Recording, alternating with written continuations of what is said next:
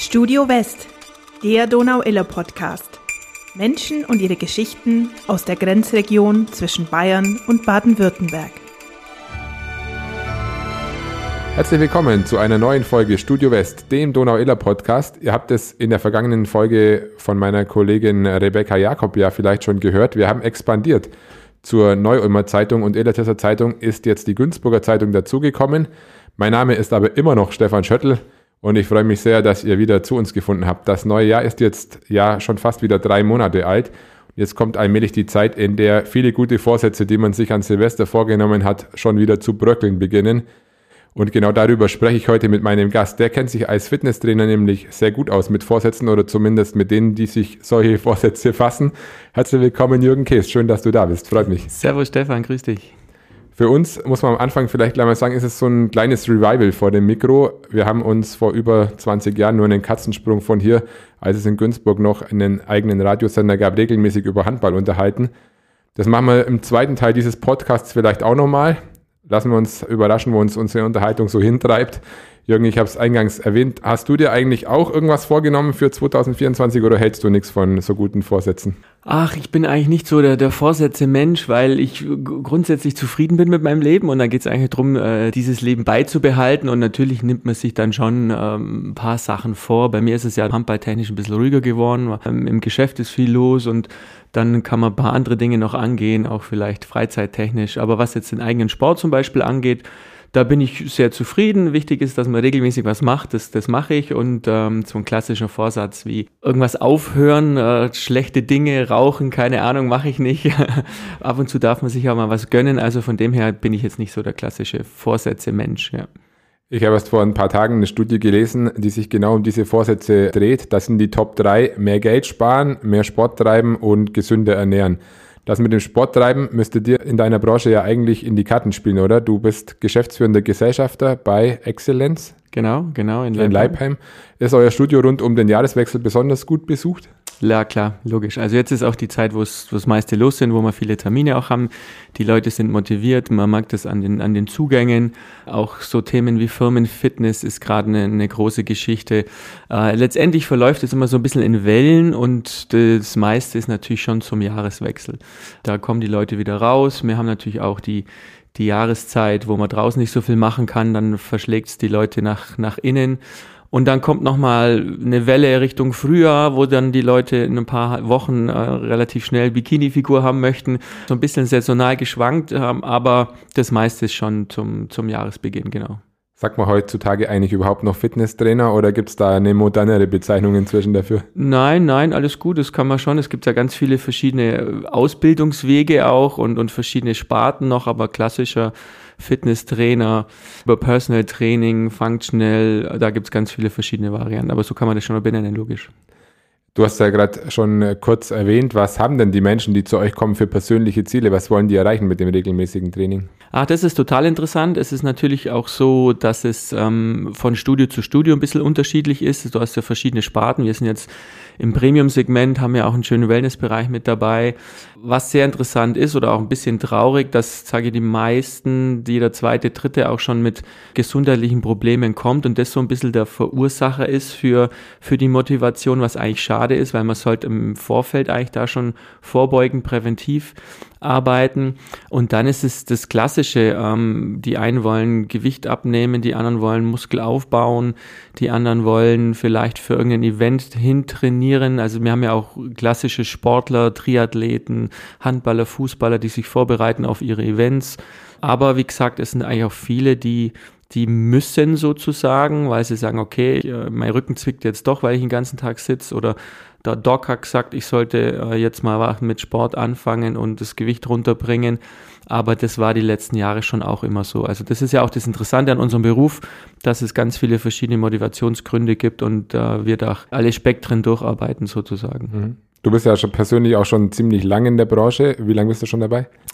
Man wird nicht jünger. Äh, ich mache das jetzt schon fast, ja, fast 30 Jahre sozusagen, weil ich relativ schnell durch, durchs Hobby in die Fitnessbranche gerutscht bin, beziehungsweise durch Verletzungen, weil ich ja ähm, mein Knie ein bisschen ruiniert habe durchs Handball und dann bin ich in die Fitnessbranche gekommen durch Eigeninitiative oder Eigeninteresse und habe ich im Endeffekt das Hobby zum Beruf gemacht und das mache ich jetzt schon, schon viele Jahre und habe schon einiges miterlebt, genau. Ja, du hast nicht nur viele Sportlerinnen und Sportler, viele Kundinnen und Kunden kommen und gehen sehen, sondern auch viele Fitnesstrends wahrscheinlich. Ähm, wie haben sich denn die Anforderungen an den Fitnessstudio in diesen drei Jahrzehnten verändert? Erstens ist es so, dass es natürlich viel mehr geworden ist. Also die Angebote sind deutlich mehr. Wenn ich überlege jetzt, ähm, was hier die, die regionale Situation angeht, wie ich habe in Günzburg in dem Studio angefangen, da waren wir noch zu zweit, also zwei Studios. Mittlerweile sind es in Günzburg fünf, sechs äh, Studios und wir jetzt natürlich in Leipheim, das ist ja auch das Einzugsgebiet. Also es gibt mehr, mehr Auswahl. Es geht äh, schon auch in die Richtung, früher war das ja immer noch so ein bisschen äh, klassisch als, als Muckibude verrufen, Fitnessstudio, äh, Gewichtheben oder Bodybuilding. Jetzt ist natürlich dieser, dieser Wellness-Trend, äh, einfach für sich was tun, alle Generationen durch. Wir haben ein, ein Altersspektrum von 14, 15 bis über 80. Das hat sich schon geändert, dass einfach auch äh, mehrere Altersklassen angesprochen werden. Das ist so ein bisschen der, der Trend der Dinge und wie ich schon vorhin gesagt, der, der gesundheitliche Aspekt, der, der Reha-Aspekt im Endeffekt. Ja. Mhm. Wir bieten zum Beispiel auch Reha-Sport an. Das wäre jetzt früher nicht denkbar gewesen, ja, dass da auch eben auch Kassen da das teilweise ein bisschen bezuschussen, wobei wir da noch viel Potenzial nach oben haben. Mhm. Man sagt ja gerne mal, die besten Kunden müssten für die Fitnessstudios doch eigentlich die sein, die fleißig ihren Monatsbeitrag bezahlen und dann einmal in vier Wochen vorbeischauen. Ist das so? Ja, ganz ehrlich, das ist schon so. Ähm, letztendlich jedes Clubprinzip, äh, auch ein Verein, das läuft ja über, über die Masse. Nur mit den Leuten, die, die jeden Tag kommen, mit denen würde ich nicht überleben, rein wirtschaftlich, das ist ganz normal. Aber das verteilt sich ja. Du hast dann immer Leute, die mal wieder eine Zeit lang motiviert sind und natürlich hm, hast du auch ein paar, die, die äh, Mitglied sind, aber nicht so oft dein Studio besuchen, was sonst auch gar nicht gehen würde. Es läuft immer über die Masse auch ein bisschen und ähm, umso hochpreisiger du bist, umso weniger sind da diese sogenannten Schläfer am Start, aber diese ganzen günstigen Billigketten, die leben natürlich voll von, von der Masse, von der, von der Quantität und das sind viele, die halt einfach ihren Vertrag laufen haben, aber nicht so oft kommen. Wir haben jetzt schon über das gesprochen, was sich an den Anforderungen geändert hat. Früher musste man ja noch für, für jede Kundin, für jeden Kunden Trainingsprogramme auf Papier schreiben, Hände starten, aktualisieren, Buch führen. Heute funktionieren die Geräte größtenteils mit Chipkarte deine Arbeit selbst hat sich wahrscheinlich dadurch auch verändert, oder? Äh, ja, die Technik äh, hat sich natürlich verändert, wobei ganz klassisch ähm, diese Grundübung bleibt immer noch gleich. Also sowas, was wir vor 25, 30 Jahren gemacht haben mit klassischen Seilzügen, mit Handeln, haben wir auch. Wir haben halt jetzt viel mehr Möglichkeiten. Also wir haben eine Trainingsplanung natürlich digital, auch eine App, wo der Trainingsplan dann einsehbar ist. Ich habe auch eine Serie von so elektronischen Geräten, aber das ist nicht die komplette Ausstattung. Wir haben ein vielseitiges Angebot, äh, wo wir eben auch ganz klassisch mit Eisen arbeiten können, ja, mit, mit Kettlebells, mit Handeln lang, kurz, aber eben auch Seilzugsysteme und eben Maschinen, die dann eben auch das Ganze unterstützend machen mit Exzentrikarbeit, mit Negativlast. Das ist schon sehr interessant und hat sich da hingehend verändert. Gibt es denn überhaupt noch diese klassischen Pumper, die nur zum Gewichtestemmen ins Studio kommen? Ähm, bei uns weniger, das habe ich vorhin schon angesprochen. Also es ist ein bisschen äh, dem Studio geschuldet oder auch der Zielrichtung. Also bei uns haben wir nicht jetzt diese klassischen äh, Bodybuilder, um das mal so auszudrücken. Das ist ja nicht negativ. Bei uns geht es eher in, ins Thema Gesundheitssport, genau. Apropos Muskeln auch nochmal, ein Fitnessstudio kann mitunter ja auch ein, eine Art Heiratsmarkt sein. Man sieht sofort, was man bekommt, wenn, man, wenn man sein Gegenüber sieht. Äh, Kannst du dich erinnern an irgendwelche Menschen, die sich bei dir im Fitnessstudio kennengelernt haben und jetzt irgendwie tatsächlich hier Familie sind, ein paar sind? Ja, ja, klar, logisch. Also im Laufe der Zeit äh, erlebt man da einiges. Das Lustige ist, wir haben das schon ein paar Mal thematisiert, du könntest so eine Art Big Brother aus dem, aus dem Fitnessstudio auch machen. Also wenn das verkabelst und, und komplett äh, überall Kameras reinhaust, das würden sich, glaube die Leute schon auch reinziehen. Das ist ganz lustig, was es für Geschichten gibt. Und natürlich ist es auch ein Treffpunkt, das soll ja auch so sein. Es ist eine familiäre Atmosphäre, die Leute sollen sich wohlfühlen. Ähm, das ist ja auch der große Vorteil, jetzt sage ich mal, eher so auf dem Land im Vergleich zur Großstadt, wo halt da so ein bisschen anonymes Kommen und Gehen ist. Aber bei uns äh, geht schon darum, dass man sich kennt. Wir haben ja auch verschiedene Event Events von, von Osterbrunch über ein Sommerfest, Gym Tonic Night haben wir das mal genannt. Also viele Events, wo wir dann auch ein bisschen die Leute äh, versuchen äh, zu connecten untereinander. Und da gab es schon die ein oder andere Geschichte, die natürlich schweigepflichttechnisch bei mir bleibt, sozusagen. Ja. Muss man seinen Körper eigentlich lieben oder hassen, um ihn zu trainieren? Was würdest du sagen? Äh, das ist eine interessante Frage. Beides kann eine Motivation sein. Was heißt hassen? Aber das ist ja dann das Thema, wenn du eben so ein Schlüsselerlebnis hast oder vielleicht eine Verletzung hattest oder ähm, beim Dog ein, ein, Blutbild, wo der Arzt sagt, mm, da sollte man jetzt ein bisschen was machen, dann geht es in diese Richtung hassen oder was ändern wollen. Aber ich denke mal schon, die meisten, die die Fitness betreiben, die sportlich sind, die, die schon ihren Körper anders sehen wie, wie die, die vielleicht gar keinen Sport machen. Oder so. Mhm. Gibt es denn äh, tendenziell Unterschiede zwischen einem männlichen und einem weiblichen Workout? Nein, das ist auch so eine Geschichte, wo missverstanden wird, dass Frauen anders trainieren müssen wie Männer. Das stimmt gar nicht. Im Gegenteil, das ist ja das, was wir dann auch versuchen, den, den Damen äh, aber auch beizubringen, dass man an die Grenze gehen muss. Das ist ganz entscheidend. Wir reden da immer von trainingswirksamen Reiz. Also wir müssen schon uns ausbelasten. Wir wollen es natürlich nicht übertreiben, aber auch Frauen sollen und dürfen hart trainieren. Natürlich gibt es immer unterschiedliche Zielsetzungen, was die Muskelgruppen angeht, aber grundsätzlich unterscheiden wir nicht zwischen dem Training weiblich und männlich.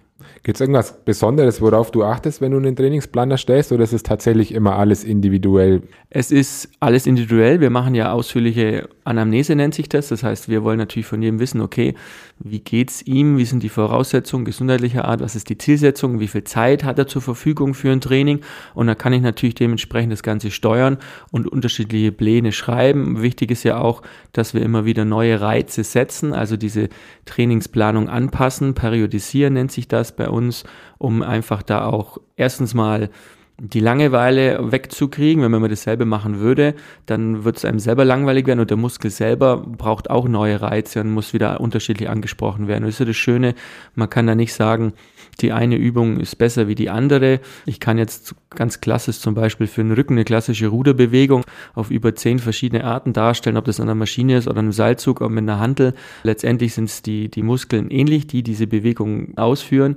aber ich habe halt ein bisschen unterschiedliche Reize, was jetzt zum Beispiel auch die Handposition angeht, die Griffe und dann habe ich individuell immer verschiedene Beanspruchung der Muskulatur, weil die Muskel ja selber auch verschiedene Faseranteile hat. Mhm. Bist du dann im, im, Studio eher der Drill Sergeant oder der Typ einfühlsamer Fitnesstrainer? Du musst beides sein, weil der, wie, der Drill Sergeant muss sein, weil wenn du siehst, dass die Leute nicht äh, hart genug trainieren, dann werden sie auch keinen Erfolg haben und das wird sich ja dann wieder auf uns widerspiegeln, beziehungsweise dann geht ja irgendwann die Motivation flöten, da denken sich die Leute, okay, warum soll ich überhaupt was machen, wenn es nichts bringt. Deswegen muss man schon auch ein bisschen dahinter sein, dass sie dementsprechend ähm, vernünftig trainieren oder richtig trainieren. Mhm. Jetzt weiß ich von mir selber, dass da ganz oft ein riesig großer innerer Schweinehund äh, zu überwinden ist, um dieses Training zu machen.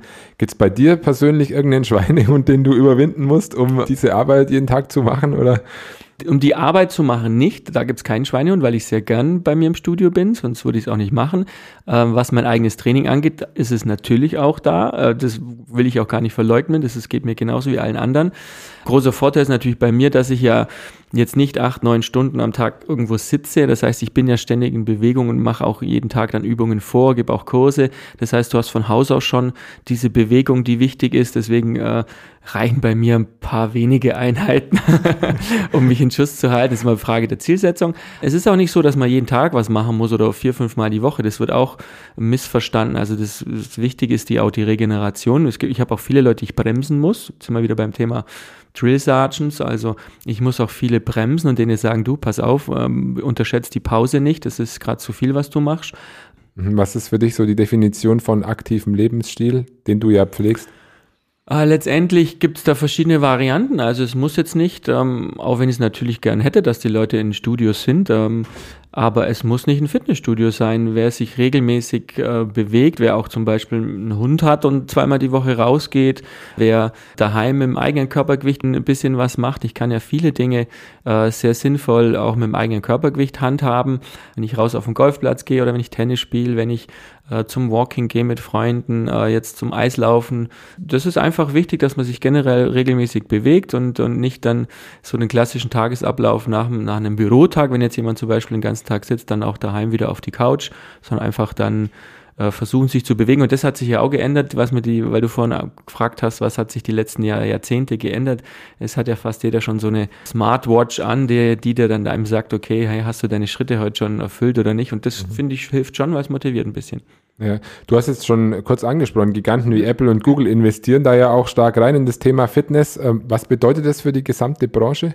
Es ist schon ein Mehrwert, es einfach ein, ein, schönes Gimmick ist, weil die Leute eben, wie gesagt, da auch ein bisschen motiviert werden. Habe erst, erst letzte Woche ganz lustig eine Kundin gehabt, da haben wir das Thema äh, eben gehabt, dass sie auch eben viel sitzt, weil sie im Außendienst ist und dann ist sie heim und dann hat die Uhr zu ihr gesagt, oh, 1000 Schritte nur und dann ist sie nochmal raus. Also das wäre ja früher dann nicht so gewesen, weil wer hätte es ihr gesagt? Also von dem her ist das schon eine Sache, die, die sinnvoll ist. Es ersetzt aber nicht das eigene Training. Also man muss trotzdem den äh, Schweinehund praktisch überwinden, wie wir vorhin gesprochen haben, den, den, den Arsch hochkriegen, wenn ich es mal so sagen darf, und selber was machen. Also nicht so, dass die Uhr, die dann dran ist, einfach das für dich macht. Aber ist eine, eine schöne Möglichkeit. Ja. Mhm. Jetzt kommt Achtung, eine Fangfrage, die du möglicherweise als Fitnesstrainer ja gar nicht ehrlich beantworten darfst. Aber liegst du denn auch ab und zu mal faul auf dem Sofa und isst Pizza oder Chips oder am besten beides oder? Äh, jein, Sofa ja klar, Chips gibt's bei mir gar nicht, Pizza ab und zu schon. Ich habe eine große Schwäche für Eis im Sommer, da freue ich mich jetzt auch schon wieder, wenn es schön Wetter wird. Aber das ist ja auch so ein Punkt, wenn wir dann ähm, bei der Trainingsplanung gehen wir das Thema Ernährung auch an. Äh, ich bin kein großer Freund von, von Verboten oder wenn Leute sich irgendwie einschränken, man darf und soll sich was gönnen, es muss halt im Rahmen bleiben. Also es soll ausgewogen sein. Es gibt auch so ein 80-20-Prinzip wie in vielen Lebenslagen. Also wenn ich sage, 80 Prozent meiner Zeit vernünftig mich ernähre, um wieder darauf zurückzukommen, dann darf ich mir auch diese Pizza gönnen, dann darf ich auch mal, wenn irgendwo eine Party ist, in eine Chips-Schüssel reingreifen. Aber das Gefährliche ist halt, wenn das eben so der normale Tagesablauf ist. Also wenn du heimkommst und dann auf die Couch und dann abends immer beim Fernsehen gesnackt wird, das ist gefährlich. Aber mhm. Wir müssen das Leben genießen, ganz wichtig, und man darf sich was gönnen. Für viele gilt trotzdem definierter schlanker Körper als Schönheitsideal. Kraft aufbauen und Gewicht verlieren, ist es gleichzeitig überhaupt möglich? Klar, sehr gut sogar, weil ähm, deine Muskulatur ist das wichtigste Stoffwechselorgan. Das heißt, auch wenn du Gewicht verlieren willst oder gerade dann, wenn du Gewicht verlieren willst, ist das Krafttraining die A-Priorität. Also das ist schon der wichtigste Reiz, weil dann läuft einfach dein Motor den ganzen Tag. Ja? Wenn äh, die Muskulatur immer arbeitet, dann ist der Stoffwechsel aktiviert, dann verbrennst du auch nachts mehr Kalorien und arbeitest, wie wenn jemand nichts macht und das ist so das Entscheidende. Es ist durchaus möglich, das zu kombinieren.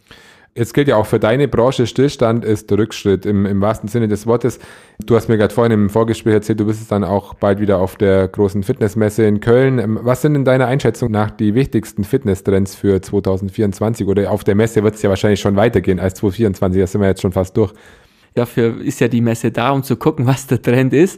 Aber ganz aktuell zum Beispiel gibt es jetzt von einer Firma, die auch nicht weit weg von hier ist, ein Seilzugsystem, die auch exzentrisch arbeiten. Das war bisher noch nicht möglich. Das geht nur über diese elektrischen Maschinen. Also exzentrisch heißt, dass ich abbremsen muss, dass ich dagegen halten muss, was ich zum Beispiel im, im freien Bereich nur mit einem Partner machen könnte.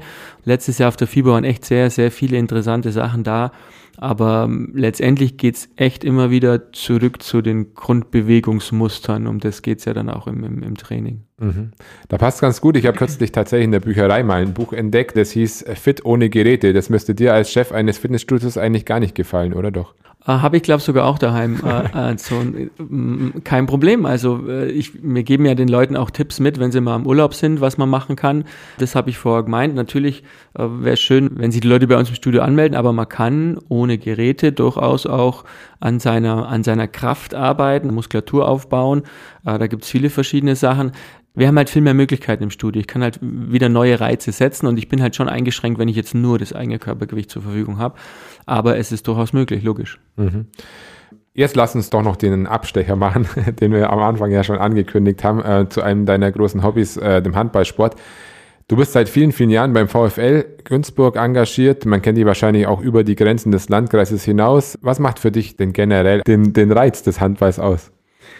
Ah, das ist einfach so komplex. Das ist ein, ein, schöner Sport. Klar, wenn du mit einem Sport aufwächst, dann, dann wird er dich das ganze Leben begleiten, logischerweise. Es sind so viele Facetten. Es ist ein, ein schneller Sport, ein komplexer Sport. Du musst äh, auch intelligent dafür sein. Also die guten Handballer sind auch intelligente Leute, weil die einfach Spielverständnis haben müssen. Du hast die Athletik, die Dynamik. Es macht einfach Spaß. Es ist ständig was geboten. Beim Fußballspiel kannst du vielleicht mal so nebenzu laufen lassen, da siehst du, wenn was passiert, aber Handball, da, da fallen ja viel mehr Tore, da ist immer Action. Also das sind schon viele Sachen, die das, die das interessant machen. Du hast die großen Zeiten des Handballs in Günzburg miterlebt, den Neuanfang aktiv mitgestaltet und äh, bist da immer noch sehr engagiert dabei. Wie steht es denn aktuell so um VfL? Wir sind schon gut aufgestellt. Die großen Zeiten habe ich nicht miterlebt. Dafür bin ich doch noch zu jung, weil es gab ja durchaus Europapokal und, und äh, Bundesliga. Da war ich selber noch viel zu jung. Also ich habe im Endeffekt in meiner Jugend noch den, die zweite Liga ein bisschen miterlebt und dann aber den, den Rückzug. Und das haben wir dann wieder aufgebaut. Bin ja selber mit den Männern in die Bayernliga aufgestiegen, habe erfolgreiche Jahre mit meinem Bruder zusammen mit den Damen gehabt. Da ist jetzt gerade wieder ein bisschen ruhiger geworden im Damenbereich, weil ein paar aufgehört haben. Ich würde schon sagen, dass es gut um uns steht. Du musst nur halt immer an der Basis arbeiten. Da haben wir jetzt aber wieder brutal engagierte Leute, die gerade bei den Kleinen im Kinderanball viel Action machen und viel Kids akquirieren. Das ist super. Also letztendlich können wir schon zufrieden sein. Mhm. Jetzt war ja vor kurzem die EM. Warst du bei einem Spiel? Leider nicht. Ähm, habe mich ehrlich gesagt auch geärgert. Das war für mich irgendwie auch leider zeitlich nicht möglich oder die Option habe ich äh, vor ein paar Monaten noch nicht gesehen. Ich, ich hätte gern dieses, dieses Eröffnungsspiel in Düsseldorf angeschaut. Da habe ich mich echt geärgert, wo ich es dann im Fernsehen gesehen habe. Kurzfristig hatte ich noch überlegt, ob ich nach München fahre, da war ja auch eine Vorrundengruppe, aber alles andere dann Berlin, Köln hat sich zeitlich nicht ergeben und es war ja dann auch relativ schwer, Tickets zu ergattern. Das ist ja auch das Schöne bei uns in Deutschland. Das war ja ein super Erfolg, weil alle äh, Hallen voll waren, auch bei den nicht-deutschen Spielen. Nein, diesmal bin ich nicht vor Ort gewesen. Ich bin aber dieses Jahr wieder in Köln beim Champions League-Finale. Das machen wir regelmäßig, da sehen wir uns ja auch, sehr gut. Aber bei der M war ich leider nicht. Äh, Deutschlands junge Mannschaft ist da ja Vierter geworden, aber der Unterschied zu den Top-Nationen war, finde ich, schon noch deutlich zu sehen. Ähm, was fehlt deiner Meinung nach noch bis an die Spitze, um dann da wirklich wieder im Konzert der ganz Großen mitmischen zu können? Ja, mein Mannschaftssport ist natürlich auch immer interessant, auch aus psychologischer Sicht. Man, man, kann jetzt zum Beispiel sich das Beispiel FC Bayern angucken. Es ist eine Top-Mannschaft, warum performen die nicht? Ähm, also das ist, das ist super interessant. Uns fehlt nicht viel. Natürlich zu ganz oben haben wir ja festgestellt, reicht's nicht. Wir können aber an einem guten Tag auch eine Mannschaft wie Dänemark oder Frankreich schlagen. Ja, also sage ich mal, bei von zehn Spielen kann ich, kann ich eins oder zwei gewinnen. Äh, letztendlich sind es ja immer so Faktoren beim Handball auch, wissen wir selber, Torwart spielt eine Riesenrolle, wenn der einen guten Tag hat. Aber zu den Nationen, die da ganz oben thronen, da fehlt es uns schon noch ein bisschen. Aber ansonsten sind viele Mannschaften da auf Augenhöhe, die da mitspielen können. Das war auch so, finde ich, das Fazit von der EM. Haben viele Mannschaften gehabt, die wir vorher vielleicht überhaupt gar nicht auf dem Schirm hatten und die echt super performt haben, weil sie einfach eine tolle Mannschaftsleistung hatten, wie die Österreicher zum Beispiel. Von ein paar Mannschaften hat man sich dann gedacht, oh, vom, von den Einzelspielern müssten sie besser performen, wie die Isländer.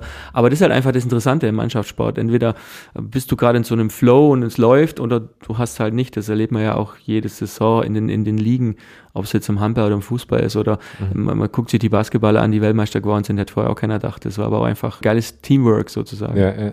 Willst du trotzdem sagen, der deutsche Handball ist auf alle Fälle wieder auf einem sehr guten Weg. Die U21 hat ja auch super performt, waren jetzt ja auch ein paar Spieler gleich bei der EM dabei. Ja, also ich finde, dass wir schon Richtung Weltspitze wieder gehen, weil wir einfach diese Basisarbeit wieder haben und da ist ja auch so ein, in, in Berlin der Bob Hanning ein Vorreiter. Also wir haben, wir haben die Jungs, äh, die U21 hast angesprochen, die da schon äh, ganz oben sind. Das ist ja deine Zukunft und von dem her brauchen es da nicht Angst werden, dass, dass da wird weiter auch gut gearbeitet und da wird einiges Gutes nachkommen.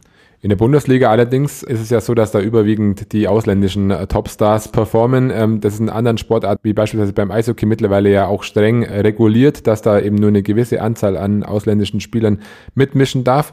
Bräuchte man da in der Handball-Bundesliga möglicherweise auch mal so eine Obergrenze, um den eigenen Talenten mehr Raum zur Entwicklung zu geben, oder?